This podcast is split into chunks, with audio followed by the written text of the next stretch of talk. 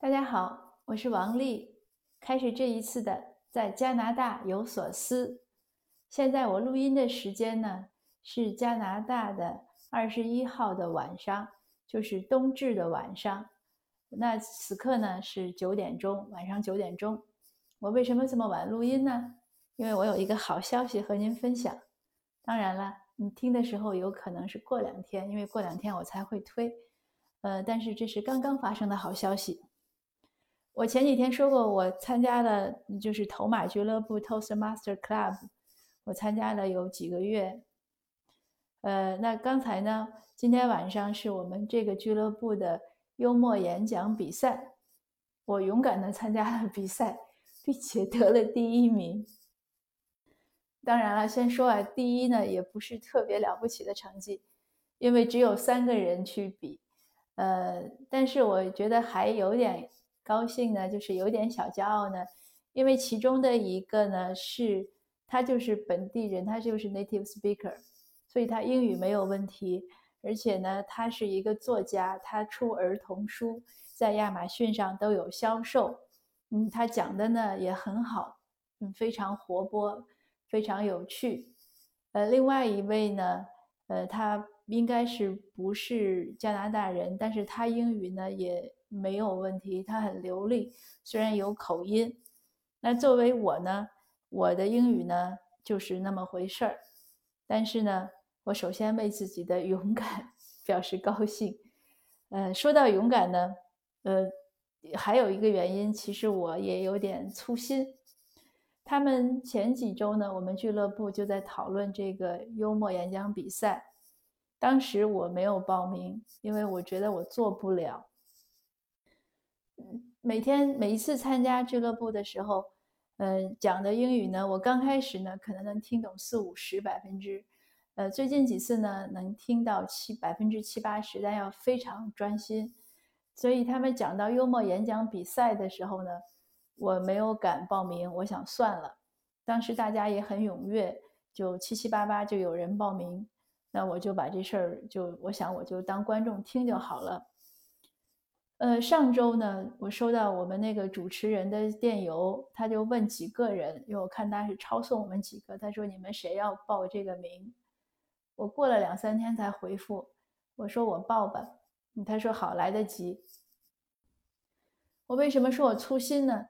因为我报名的时候呢，我也没想去看看什么叫幽默演讲，那我想演讲嘛，speech 嘛，那就是幽默演讲，是不是就是讲的幽默一点就算了？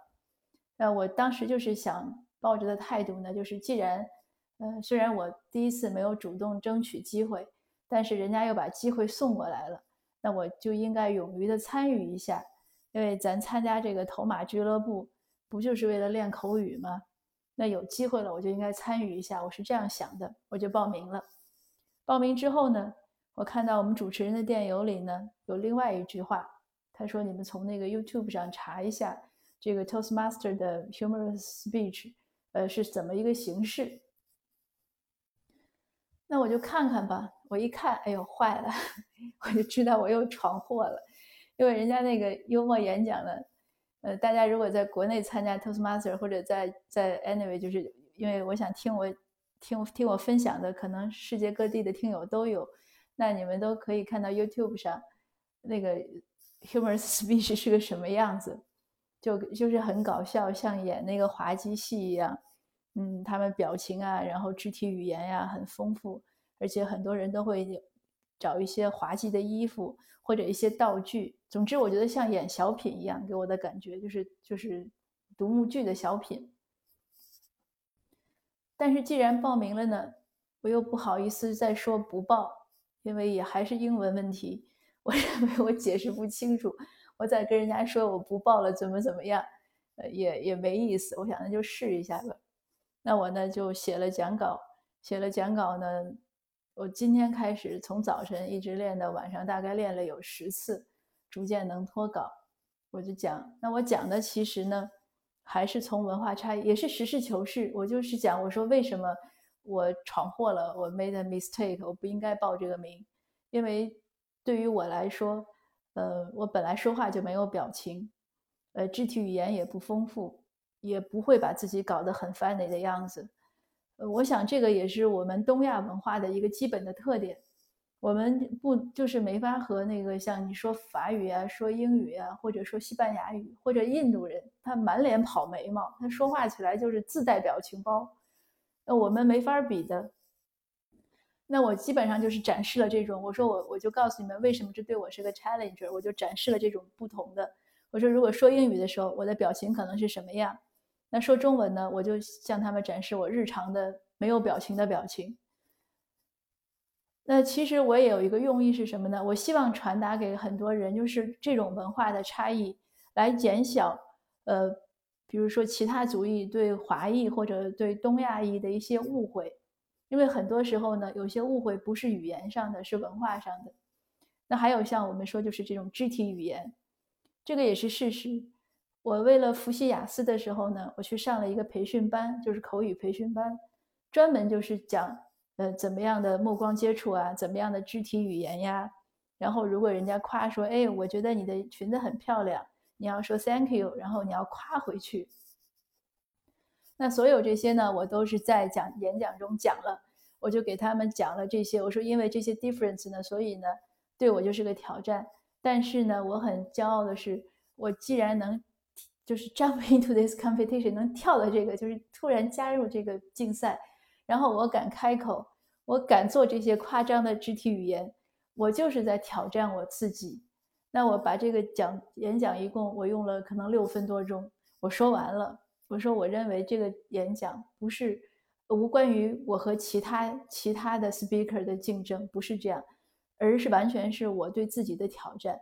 I made it，我赢了，因为我挑战赢了我的呃我的害羞，呃我的可能就是。固有的这些这些传统啊习惯呀，呃，我我赢了，所以我可以我可以搞一些怪，虽然在呃他们眼里这种搞怪搞得也很拘谨，但是不管怎么样，我还是可以做出来那个样子。那其实我也很吃惊，我没有想到我会赢，因为他们另外两位 speaker 呢讲的都很流利，那我的英语肯定有很多错，而且我自己准备的另外一个细节呢，我还忘讲了。但最后呢，那个裁判呢就就宣他们很严谨，他们算了好长时间的分，然后最后裁判就说，嗯，分数都非常非常接近，因为只有三个人，所以就宣布第一个就只宣布第一名，呃，他就打出了我的 名字，我当时是呃完全觉得不可思议，很激动。那我这么急于的把这个好消息分享给大家呢？其实也是想给大家的一一个额外的一个鼓励，就是如果我可以，你们也可以，就没有什么，就学英语是很难的，而且突破自己是很难的。像我们这个岁数，然后把自己搞得很活泼，然后做很多怪样子，呃，而且尤其是当着那些就是 native speaker，以前我是很害羞去那样讲的。因为他们，我觉得他们都是对的，我说什么都是错的，语法也错，单词也错。但是不管怎么说，如果我能做出这些，并且很意外的，就就算三个人中我 意外的也得了第一的话，那我想大家也可以。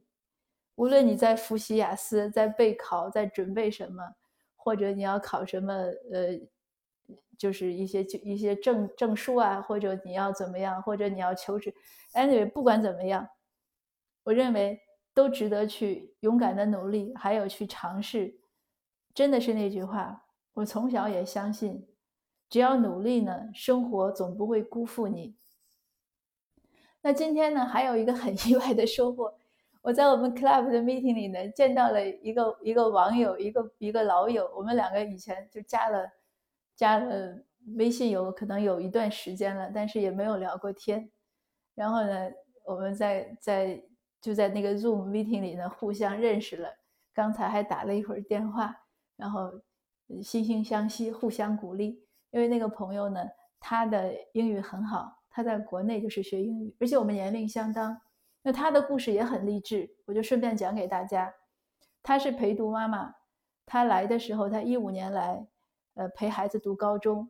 他陪孩子读高中，一五年其实他也不小了。呃，他岁数跟我差不多嘛，那也四十几岁了。那他来了呢，他在这又读了一个硕士，呃，然后又办了移民，现在呢，在这边一个 college，一个一个一个专科学校在教书，就很了不起。那他先生呢过来以后呢，也找到工作了，也在很努力的，就是工作啊，然后也是享受生活。所以今天晚上我有两个收获，一个是我自己的努力获得了一点点小小小小的成功，那另外一个呢，就是这位朋友的这个故事。那我昨天还分享的，就是在转的那个文章。昨天我新写了一篇文章。也是我在呃喜马拉雅我们分享过，就是多少钱可以移民加拿大？那你看身边呢总有这样的例子，就是你只要过来，你只要肯学，你只要肯努力，你只要愿意，你总是会越过越好的。这真的是非常励志的一个故事。那今天的分享呢就到这儿，呃，谢谢您。现在是冬至夜，呃，虽然国内的冬至已经过去了。呃，虽然您听到的时候呢，也可能是过两天，说不定会是圣诞夜。那 Anyway，都会祝您呃吉祥如意，越来越好。谢谢，我们下次见。